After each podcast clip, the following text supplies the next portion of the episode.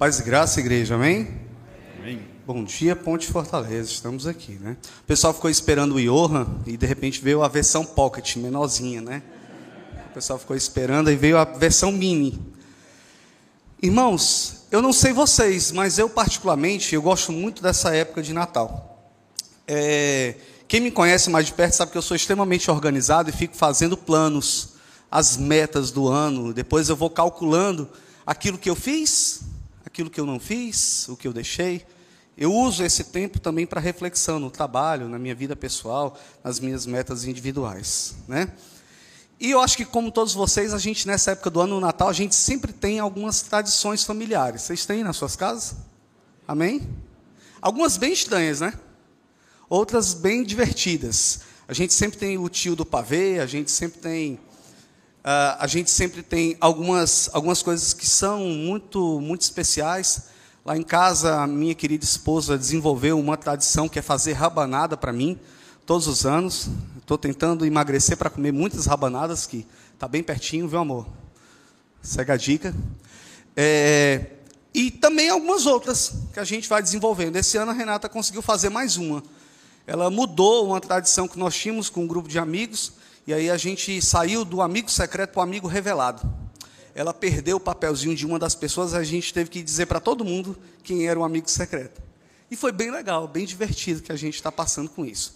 Vocês viram agora há pouco que o tema da gente da C que nós vamos nós vamos fazer não esqueceram de mim, baseado naquele filme lá do Macaulay Culkin, que pessoalmente eu assisti ele há pouco tempo e eu comecei a ter um outro olhar para ele, né? Porque quando eu era criança eu achava divertidíssimo ele estar tá lá, mas a gente vai percebendo que ali tem um ciclo de maldade, né?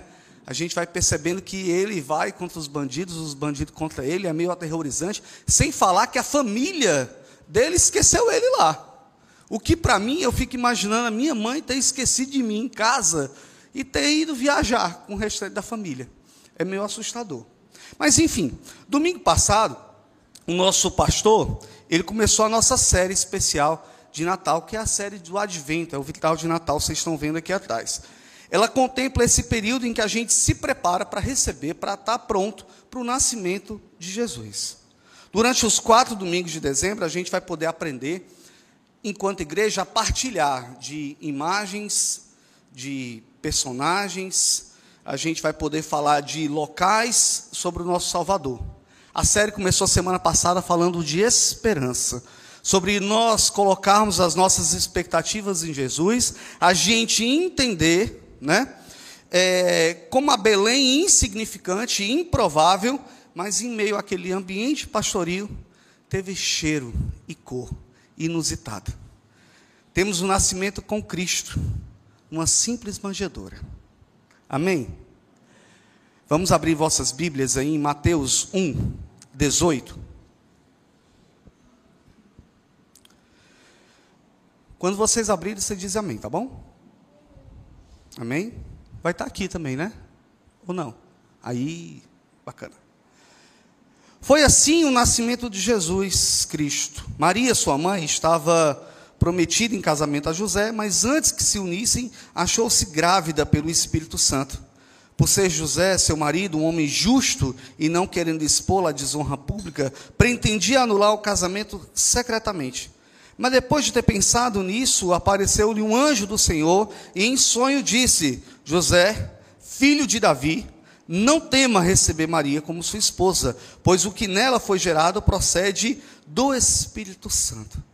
Ela dará à luz a um filho e você deverá dar-lhe o nome de Jesus porque ele salvará o seu povo dos seus pecados. E tudo isso acontece para que se cumprisse o que o Senhor dissera ao profeta: A virgem ficará grávida e dará à luz, e ele o chamarão Emanuel, que significa Deus conosco. Amém. Fechem seus olhos, vamos orar por essa palavra. Senhor Deus Pai amado, Pai de graça e de misericórdia, estamos aqui, Pai, reunidos como igreja para receber de Ti, Pai, essa porção, para entendermos melhor, Pai, qual o propósito sobre as nossas vidas. Ó Senhor Deus Pai amado, seja conosco durante essa manhã, mas também sobre esse período, Pai, sobre o advento, sobre aquilo que os nossos corações precisam estar prontos e aptos para receber do Senhor. Somos gratos, Pai, por, por tudo aquilo que temos recebido. E multiplica, Pai, nos nossos corações aquilo que vamos receber através dessa palavra. Assim, lhe agradecemos no nome poderoso de Jesus. Amém. Irmãos, uh, profetas do Antigo Testamento, um pouco anterior ao cativeiro babilônico, Isaías e Miqueias, Miqueias que o pastor usou na semana passada, né? Além de apontar o Messias Salvador, eles também profetizaram contra o pecado do seu povo, o pecado do povo de Israel naquele período. Eles indicaram que viria o templo, o, o tempo de exílio, né? Depois nós tivemos a presença dos assírios, o povo que tomou primeiro o reino do norte, depois nós tivemos uh, os babilônios que depois tomaram o reino do sul e ocuparam, sediaram Jerusalém e que em seguida levaram uh, o povo de Israel cativo para a Babilônia. Isso todo mundo que lê um pouquinho a Bíblia já sabe.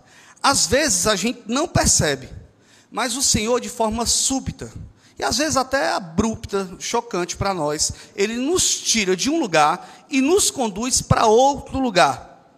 Imediatamente não, a gente não entende por que isso acontece, mas há um propósito de Deus sobre isso. Aconteceu com aquele povo, mas também acontece comigo e com você. A gente, nós desenvolvemos nesse lugar novos hábitos e costumes. A gente se acostuma a gente cria uma zona natural de conforto, mas como judeus, a, aos poucos a gente se acostuma mesmo com aquele lugar estranho que o Senhor nos levou. Às vezes é um local que, que nos provoca, nos machuca, até nos agride, mas é necessário, né? Para outros ali, para muitos daqueles também, que aceitam o tratamento de choque de Deus, o cativeiro. Pode ser realmente um processo bem maçante e bem doloroso. Como eles lá na Babilônia, existe um tempo certo e um local determinado sob com Deus para que possamos rever nossas ações, palavras, tratar feridas, nos livrar de amarras que nos prendem e muita coisa que, que nós passamos. Então entendam, enquanto igreja, às vezes nós somos levados cativos para algum lugar para que nós passamos por um processo de reconstrução, de tratamento de Deus. E é absolutamente necessário que nós passemos por isso. Eu queria que os irmãos abrissem aí as vossas Bíblias no Salmo 137. Vamos aprender um pouquinho sobre. Vocês vão acompanhar como era o sentimento desses exilados. A gente vai destacar pelo menos três sentimentos e eu vou tentar fazer um paralelo com, com o nosso conosco, como aquilo que nós pensamos, como nós sentimos quando a gente está num lugar estranho ou está passando por uma situação que é necessário uma exclusão. Algo provavelmente parecido com às vezes quando nós ficamos presos. A pandemia, por exemplo. Quantos de nós fomos submetidos a essa provável exílio, a essa exclusão? Tá bom? Vamos abrir, está aqui também no telão. Salmo 137, versículo 1. Tem assim: juntos aos rios da Babilônia, nós nos sentamos e choramos de saudade de Sião. Sião é uma referência a Jerusalém. E esse primeiro sentimento que eu queria denotar para vocês, saudade, né? É, um pouco tempo nesse exílio nos faz sentir saudade. Às vezes nós somos levados para um outro lugar e a primeira reação da gente no lugar é ter lembrança daquilo que nós tínhamos antes e ter saudade. Saudade que é uma palavra que tem na língua portuguesa que outros povos não têm ideia do que nós sentimos. Mas Sião é esse retrato, Jerusalém é retrato da nostalgia, nostalgia que sentiam, mas também a lembrança dos erros que fizeram lá em Jerusalém e que provoca lembranças e provoca um processo de reflexão. O 137, 3 e 4. Ali, os nossos captores podiam pediam-nos canções aos, e os nossos opressores exigiam canções alegres.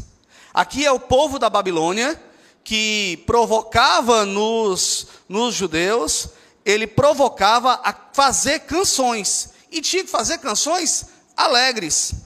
Contem para nós uma das canções de Sião. De Sião. Cante para a gente é, essas canções que vocês fazem lá para Jerusalém. Olha que interessante, como poderíamos cantar canções é, ao Senhor numa terra estrangeira. Aquele povo estava cativo lá na Babilônia, eles estavam sendo provocados pelos seus opressores a fazer canções, a cantar com alegria suas dores. Irmãos, dá para cantar com alegria quando você está sofrendo muito? É difícil, né? Mas é isso que o, aquela opressão estava causando neles, esse sentimento de humilhação. Esse, essa situação de deboche por parte dos babilônios sobre o povo de Israel, é, eu percebo que é algo muitas vezes além de nós, né? É, a gente passa por períodos muito sérios de humilhações em alguns lugares e nós pensamos, Deus, por que, que você me trouxe para essa situação, para esse lugar, para passar por isso? Vocês entendem isso? que algumas vezes a gente é submetido e questiona Deus sobre esse processo de humilhação ou de situações que nós passamos e, por vezes, nós não entendemos e questionamos Deus quanto a isso. Então, saudade e humilhação em terra estranha. 137, 7 e 8. Lembra-te, Senhor, dos Edomitas, de que fizeram quando Jerusalém foi destruída, pois gritavam: arrasa-no, arrasa-no até os alicerces. Ó cidade de Babilônia, destinada à destruição, feliz aquele que retribuirá o mal que você nos fez. Vocês entendem? Não parece um, um, uma, um verso sobre vingança? Entendam, aqui os judeus eles estavam clamando ao Senhor, eles estavam pedindo ao Senhor que levantasse a sua mão sobre os inimigos. Eles estavam tão tomados dessa, desse sentimento de devolver aquilo que eles recebiam dos babilônios, e eles estavam devolvendo aquilo com um sentimento de vingança. É estranho a gente ter esse sentimento de vingança? Ou é só eu que tenho? É não, né? A gente leva uma fechada no trânsito e muitas vezes a nossa raiva é tomada a querer fazer a mesma coisa. Deus abençoe o rapaz do Onix Vermelho, placa PMX 1812, que passou comigo aqui na Osso Soares. Amém? Ou quando a gente está na fila do, do self-service, o senhor está no restaurante e alguém vai lá e ó, e fura. A gente imediatamente deseja o bem, que a pessoa seja abençoada, não é? É, né? E as nossas famílias, as pessoas, nossos amigos, as pessoas que nós amamos, que são muito próximas de nós. A gente não devolve as nossas amarguras, melancolias, raivas, frustrações para elas, não, né? São as que mais sofrem, são as que mais ouvem as nossas lamentações, as nossas dores. E glória a Deus pela vida dessas pessoas, porque eles nos aturam, nos suportam. Irmãos, é, linhas historiográficas e teológicas indicam que, após o decreto do rei persa Ciro, né, a, a maioria daquele povo já havia se estabelecido ali na Babilônia. A grande maioria permaneceu na Babilônia, não foram tantos que voltaram naquelas três levas de volta lá com Zorobabel. Eles permaneceram, mas por quê? Porque eles se acostumaram eles tinham culturalmente raízes, eles tinham a sua raiz lá uh, judaica, por isso houve a construção, a, a inseminação das sinagogas, mas, é, diante das posses, do comércio, das relações, da situação financeira estabilizada, eles não voltaram a Jerusalém. Eles preferiram permanecer na Babilônia. Às vezes nós somos levados para alguns lugares, mas a gente acaba se acostumando com aquele lugar. A gente levanta a mão e diz que eu sou assim, que eu sou assado, eu tenho uma postura assim, mas você está inserido está vivendo no meio a qual Deus te levou e você começa a se acostumar com o ambiente que está sendo lhe proposto. Eita! Irmãos, percebam, né? Francamente, eu não sei como cada um aqui é, entende isso, né? Eu não sei o que Deus preparou para mim e para você nessa manhã, assim. Eu não, eu não posso, posso dizer, mas eu oro para que o Senhor fale. Mas existe um tempo propício para a gente refletir, para nós pensarmos sobre isso. Esse período do advento ele é muito oportuno para isso, para a gente pensar: eu estou no lugar certo? Quem eu sou em Cristo Jesus? Como eu estou vivendo? Como é que eu estou me relacionando com o que está em volta? O nosso retorno, eh, o retorno para as nossas casas, a gente pode encontrar uma terra devastada porque a gente tem a expectativa de que eu vou fazer o retorno, e nesse retorno eu vou encontrar tudo bacana, legal, bonito. E o povo de Israel encontrou uma Jerusalém devastada. Já não tinha palácio, já não tinha templo para adorar, já não tinha muro para se proteger. Olha que situação difícil, você está no lugar inóspito, numa situação difícil, sendo humilhado, passando por tendo saudade, passando por todo tipo de privação, mas quando você volta à terra, ela não está pronta. Mas você sabe por quê que não está pronta? Porque o Senhor quer que você reconstrua. Ele quer que você volte a fazer os muros. Você volte a estabelecer o templo no seu coração para adorá-lo. É por isso que às vezes nós passamos por situações de aflição. Eu tenho um grande amigo que, o Máriozinho, que ele fala que pense, é, pensemos no lugar que você terá que cuidar, que reconstruir, fatalmente, plantar e, e, e depois colher. Ele diz que reconstruir é mais difícil que construir. Gilberto sabe bem disso, né? Era melhor ter derrubado, ter feito o portal todinho do chão, não era, Gilberto? Mas construir algo que a gente reconstrói, geralmente nós o fazemos em cima do fracasso. Aquele, o portal que nós nós vivemos e nós temos ali a nossa base social, fatalmente ali foi um, um lugar de fracasso. E o Senhor ele reconstrói. Ele nos traz aquilo que nós passamos para nós fazermos em cima do nosso fracasso algo bom, algo melhor, algo frutífero. Amém, igreja? Vamos ler essa parte 2, que é o segundo texto que a gente usa para isso. Preste atenção, irmãos. Aquele que começou a boa obra, ele vai completar. Amém? Vamos para a parte 2, ó. Tá assim, ó. Naqueles dias, César Augusto, o imperador, né, publicou um decreto ordenando o recenseamento de todo o Império Romano. Lucas 1, Lucas 2, de 1 a 7. E este foi o primeiro recenseamento feito quando Quirino era governador da Síria. E todos iam para sua cidade natal a fim de alistar-se.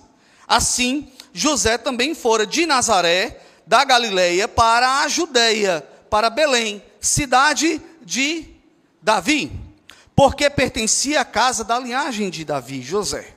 Ele foi a fim de alistar-se com Maria, que lhe estava prometida em casamento e esperava um filho. Enquanto estavam lá, chegou o tempo de nascer o bebê.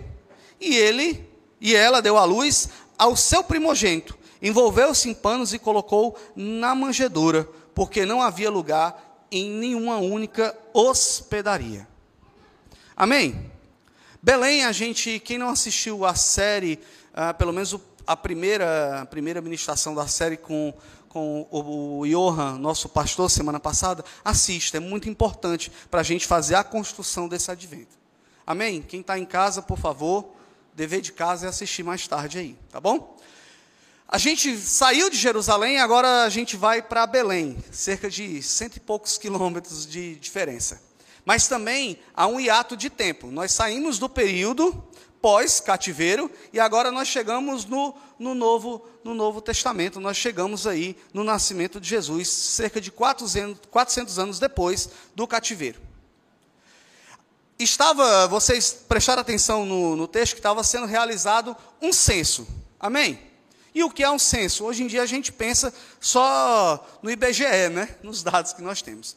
Mas censo, naquele período, significava contagem do povo para poder cobrar imposto. a gente saber quantas pessoas estavam trabalhando, quantos eram os homens ativos na, naquela sociedade, para depois cobrar imposto. Ou seja, o imperador, junto com o governador local, eles estavam contando as pessoas para poder cobrar imposto. Então isso gera uma certa rebeldia, um ambiente instável de revolta, de incomodação por parte das pessoas. Porque aqui no nosso país, graças a Deus, o imposto é baixo, a gente não precisa se chatear. Não é? Ah, vocês se chateiam com o imposto? Da gasolina, então? Amém? E se incomoda. E era esse o sentimento que eles tinham. Só que aquele povo havia passado por uma sequência de opressão. Eles primeiro passaram pelos assírios, os babilônios, os persas, Alexandre Grande, lá da Macedônia, e também os romanos. A vida do judeu não era fácil, né? Eles saíam de uma perseguição e ó, já entravam em outra. Na noite do nascimento de Jesus, a gente tem um José que passara por um conflito muito pessoal. Ele ia romper o noivado em segredo para não envergonhar a Maria e nem a si mesmo. A gente vê o texto é, falando sobre a vergonha de Maria, mas ele também, ele também sentiria vergonha ou não, né? E Maria é grávida. Mas José, mesmo diante dessa situação, ele foi, ele era um homem é, em comunhão com o Senhor e ele foi temente ao Senhor. Ele ouviu a voz do Deus de Israel quando o anjo falou a ele que tomasse Maria como esposa. Maria, jovem ainda, sem muita experiência de vida, agora sofria dores do parto, enquanto buscava um local para se abrigar. As mães aqui, é, imaginem vocês grávidas, sentindo dores e procurando um lugar para se abrigar. Facinho, né? por falta de hospedaria e ali na eminência do nascimento do, de Jesus. Tiveram que se instalar em um lugar improvável para a chegada do Filho de Deus. Porque a expectativa do filho do Rei dos Reis era um local bonito, ostentoso, maravilhoso. E o Filho do Senhor nasceu, Filho de Deus, nasceu numa simples manjedoura. O Ior falou semana passada, mas eu vou reforçar com vocês. Aquele ambiente era o local externo de uma casa muito pequena. Nos períodos de festa ou de censo ali, as pessoas alugavam parte da sua casa como hospedaria. E a manjedoura era como se fosse o quintalzinho, que os animais ficavam ali se alimentando. A manjedoura era uma espécie de um local fundo. Não era aquela, aquele negócio bonito, sustentou, tal. Não era aquilo. Era um buraco fundo em que os animais bebiam e se alimentavam. E os animais, naquele período do ano, provavelmente eles não estavam do lado de fora. Eles estavam do lado de dentro sendo aquecidos. Ou seja, o local onde nasceu Jesus era um local inóspito, difícil, frio.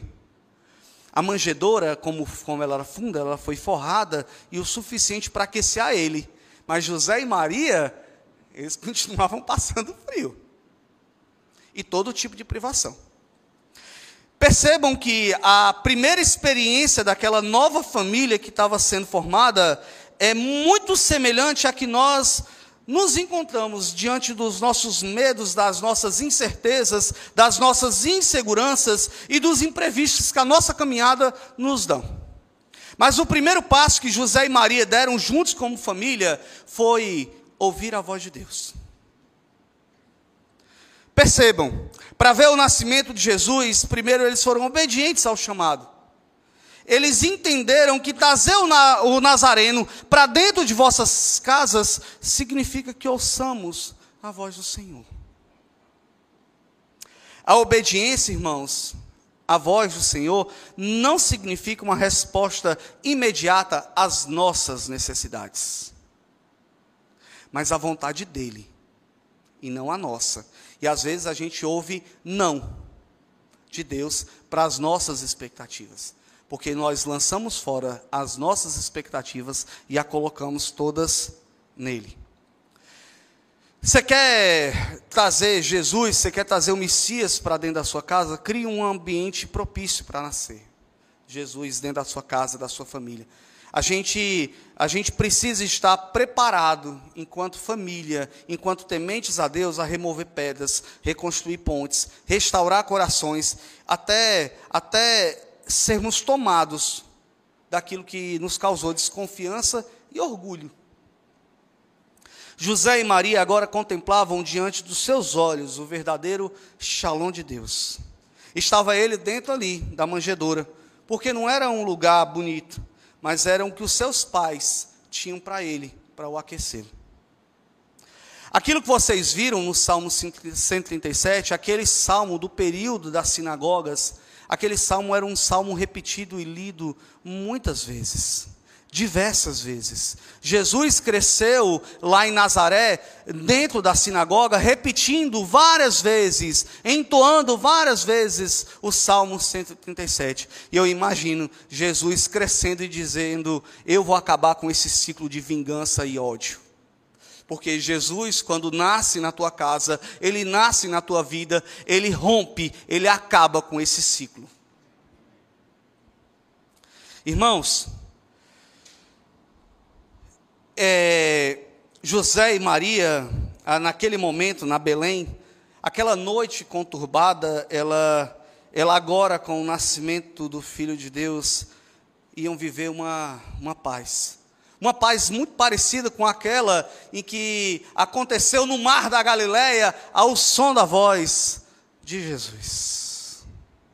Aquela noite não mudou somente a vida de José e de Maria, dos pais, mas também é, ou daqueles pastores locais, ou dos visitantes que foram ver o Messias, mas ali, ah, o nascimento dele, a, aquela paz instaurada ali, proporcionou a mim e a você a certeza de que se eu tenho a Cristo, eu tenho tudo o que preciso. Amém? Ai, Deus, muito obrigado, Senhor. Irmãos, é, Shalom, o nosso tema hoje é Shalom. Que significa paz. Do grego, né, Irene tem uma, tem uma conotação diferente, mas baseado no hebraico, a gente vai percebendo é, é, essa associação direta. Paulo associou isso muito bem. A gente tem sempre o hábito de associar paz à ausência de guerra e de conflitos, concordam? Quando a gente diz que uma pessoa está em paz, ela está com ausente de guerra, de conflito. Mas na sua origem hebraica do Antigo Testamento, que não é exatamente assim que paz se comporta, ou shalom. Algumas passagens, a palavra shalom também pode ser usada como algo melhor em seu lugar, algo que denota completo ou inteiro. Em Josué 8,31 tem assim: Como Moisés, servo do Senhor, ordenara aos filhos de Israel, conforme ao que está escrito no livro de Moisés, a saber, um altar de pedras shalom, de pedras inteiras, sobre o qual não se moverá instrumento de ferro. Perceba que shalom foi utilizado aqui para dizer que aquelas pedras eram inteiras, completas, lisas, perfeitas. Preste atenção, shalom nessa situação significa algo sem rachadura. Imagine um muro com muitas partes que se juntam e se formam um muro liso. Quando eu li isso aqui, a primeira coisa que veio na minha mente foi imaginar aqueles vídeos do Instagram que, que são é, satisfatórios, já viram? Que é, vai compondo e fica tudo muito lisinho, que diz que é para a gente se acalmar. Eu fiquei imaginando aquele muro, shalom. em outras passagens, a gente vai ver que shalom também é usada para bem-estar, algo satisfatório, como os blocos que se encaixam com perfeição que foram completamente restaurados. Aí é um processo. O shalom de Deus é algo que estava imperfeito, algo que estava errado, não estava certo e que foi restaurado e ficou pleno. Vocês estão comigo? Vocês estão entendendo? Você pega o que está incompleto e o restaura. E às vezes é os nossos relacionamentos, gente. Tem relacionamentos que a gente vive essa instabilidade de reconstruir, de restaurar. Às vezes nós passamos por, e somos conduzidos a lugares em que nos fazem ah, passar por um processo muito doloroso na ruptura dos nossos relacionamentos. E o shalom de Deus, a paz que vem de Deus, ela é suficiente para restaurar. Em, observem Provérbios 16, 7, tem assim: Quando os caminhos de um homem são agradáveis ao Senhor, ele faz uh, que até os seus inimigos vivam em paz com ele. Então, na Bíblia, quando inimigos eles estão em guerra e eles trazem shalom para a vida deles, sabe o que significa? A guerra cessa. É paz, não é? Só que não é isso, significa só isso.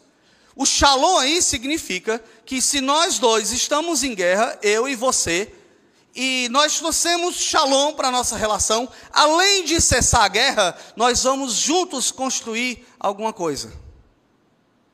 Então, trazer o shalom de Deus para a tua vida significa que além de cessar a guerra, você, a partir daí, junto a uma pessoa que você não espera ou que você considera lhe tratar mal ou ser indiferente a você, você vai reconstruir. Vocês vão fazer algo juntos em prol do interesse comum dos dois. No ambiente de qualquer relação, a gente sempre vai se deparar com pessoas com opiniões diferentes da nossa. E trazer o shalom de Deus, trazer essa paz, é, você além de cessar o conflito, é você, junto com aquela pessoa, reconstruir algo bom em prol dos dois. A gente, a gente vai caminhando aí, já para o final. Isaías 9, 5 e 6, e aí a gente vai colocar aqui, olha aí que bacana. Eles chamaram príncipe de quê? Da paz. Shalom, é a palavra usada daí. E shalom dele não terá fim. Percebam aí que por essa passagem, como a gente, depois do que eu estou dizendo para vocês, a gente começa a entender diferente. Ele se chamará o príncipe da paz. Jesus, ele não será é, somente uma paz que você acredita que vai pacificar a sua relação com as pessoas, mas também Jesus vai trazer para a tua vida uma paz que significa você reconstruir, você estabelecer com o outro algo maior e melhor. E, e a paz dele não tem fim. Essa plenitude, esse muro liso, aquilo que o, o povo de Israel, quando voltou e os muros estavam caídos, é aquilo que eles precisavam, é reconstruir suas vidas, é reconstruir os seus relacionamentos baseado no shalom de Deus.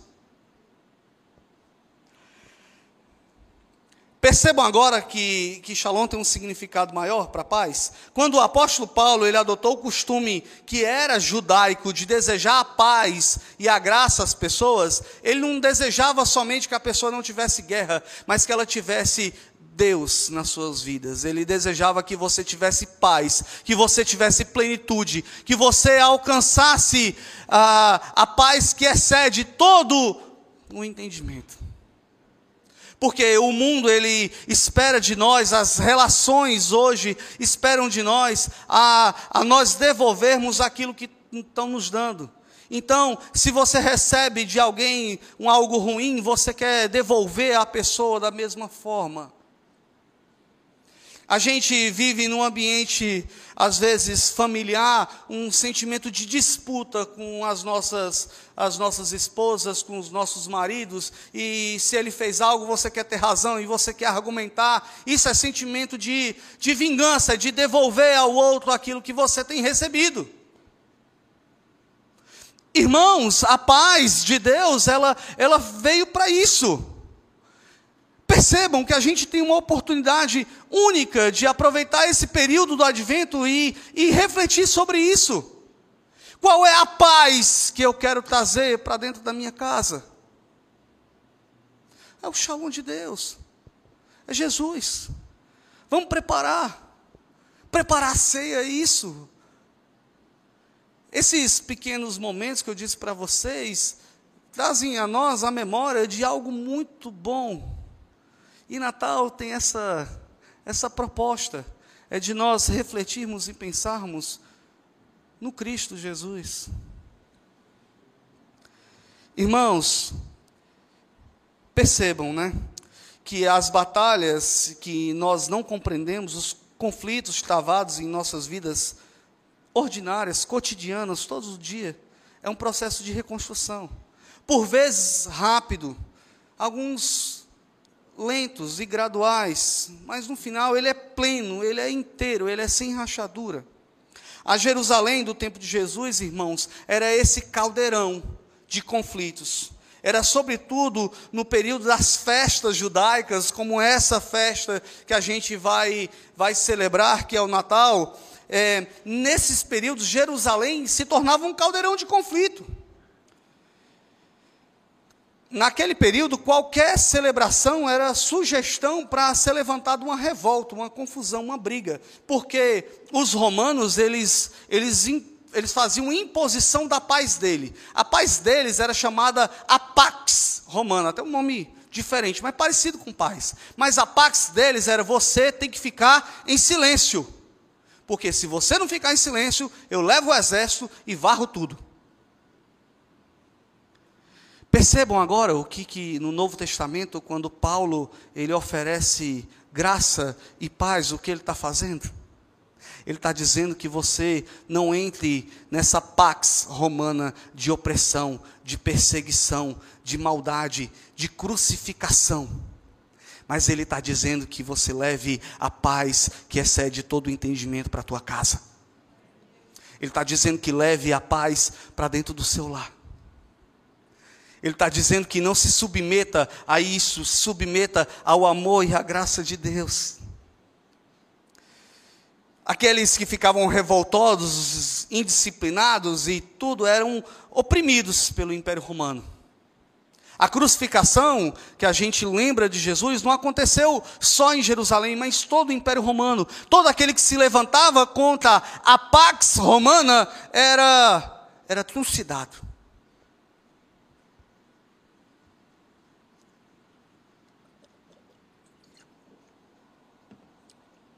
A gente caminha para o final, colocando a nossa esperança, o shalom que precisamos em Cristo Jesus.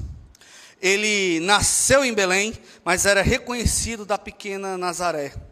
É associado a uma região distante da cosmopolita, da grande Jerusalém.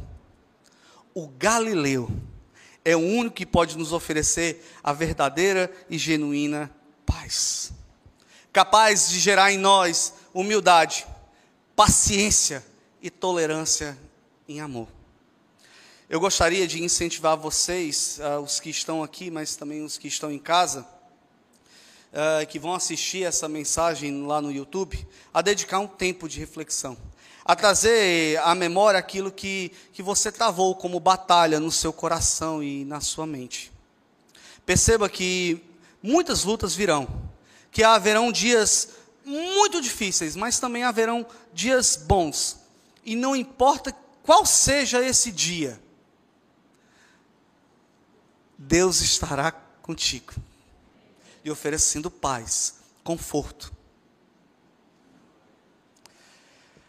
Irmãos, não se esqueça que foi aquela Jerusalém, aquela essa mesma Jerusalém que nós falamos há pouco, foi essa mesma Jerusalém que assistiu Jesus Cristo ser maltratado, humilhado, que assistiu ele ser crucificado injustamente. Foi essa essa mesma Jerusalém de tantos conflitos, de tantos problemas, foi a mesma que assistiu Jesus no madeiro, o sangue sendo derramado foi a mesma que o condenou, é a mesma que assistiu o Cristo nos purificando. Para que hoje nós fôssemos perdoados e nós tenhamos a paz, nós tenhamos acesso direto ao Pai. Se você hoje está em guerra com algo ou com alguém, ou até consigo mesmo, até com você dentro do seu coração, impaciente, está passando algum tipo de aflição, permita que aquele que nos deixou a, e nos deu a paz, deixa Ele ocupar esse lugar no teu coração. Entregue a sua vida para Ele. Ele tomará em suas mãos as suas dores, aflições, temores e tudo mais, e lhe proporcionará paz. Amém? Eu queria que vocês ficassem de pé.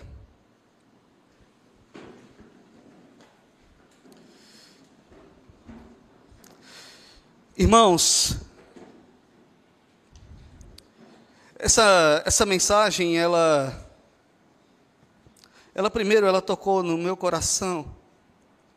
A gente, a gente vê essa, essa série como algo muito especial para as nossas vidas. E eu tenho de todo o coração a, a, o desejo e a vontade que o Espírito Santo de Deus toque no seu coração para aquilo que que vale refletir, vale trazer à memória tudo aquilo que você tem sofrido. A gente passa por, por muitas dificuldades nas nossas vidas. E eu não estou dizendo a vocês que uma vez, quando nós aceitamos a Cristo, é, a gente não passa mais por dor e nem aflição, porque não é isso. E eu não tenho a expectativa de apresentar a ninguém uma religião, de dizer que isso é o certo ou errado, mas de dizer a vocês que a paz, o shalom de Deus, ele é oferecido a você de forma gratuita. Há uma compreensão daquilo que nós vamos receber. Então prepare seu coração, aproveite esse período do advento, proporcione ao seu coração aquilo que, que Deus quer. Amém? A gente vai ouvir um louvor e eu queria que você se concentrasse, fechasse os seus olhos, se conectasse com o Senhor para que Ele, eh, o Espírito Santo, fale ao teu coração sobre essa mensagem, sobre essa paz. Amém? Senhor Deus Pai amado, o Senhor que nos deu a mensagem, eu, eu peço, Pai, seja, seja carinhoso e gracioso conosco, conosco essa manhã, Senhor. Se alguém entre nós, Senhor, que que passa por um conflito, passa por alguma batalha e quer, quer receber essa oração, no seu lugar, levante sua mão. Levante sua mão, nós queremos orar como igreja por tua vida, para que o Senhor abençoe e que você possa entender e encontrar essa paz que, que nós buscamos. Quem tiver entre nós e que está passando por algum tipo de conflito e ou deseja trazer um ambiente uh, proporcionar paz às pessoas que você ama. Eu peço, Senhor, no seu lugar, levante sua mão. Amém. Senhor, obrigado, Pai. Amém. Amém.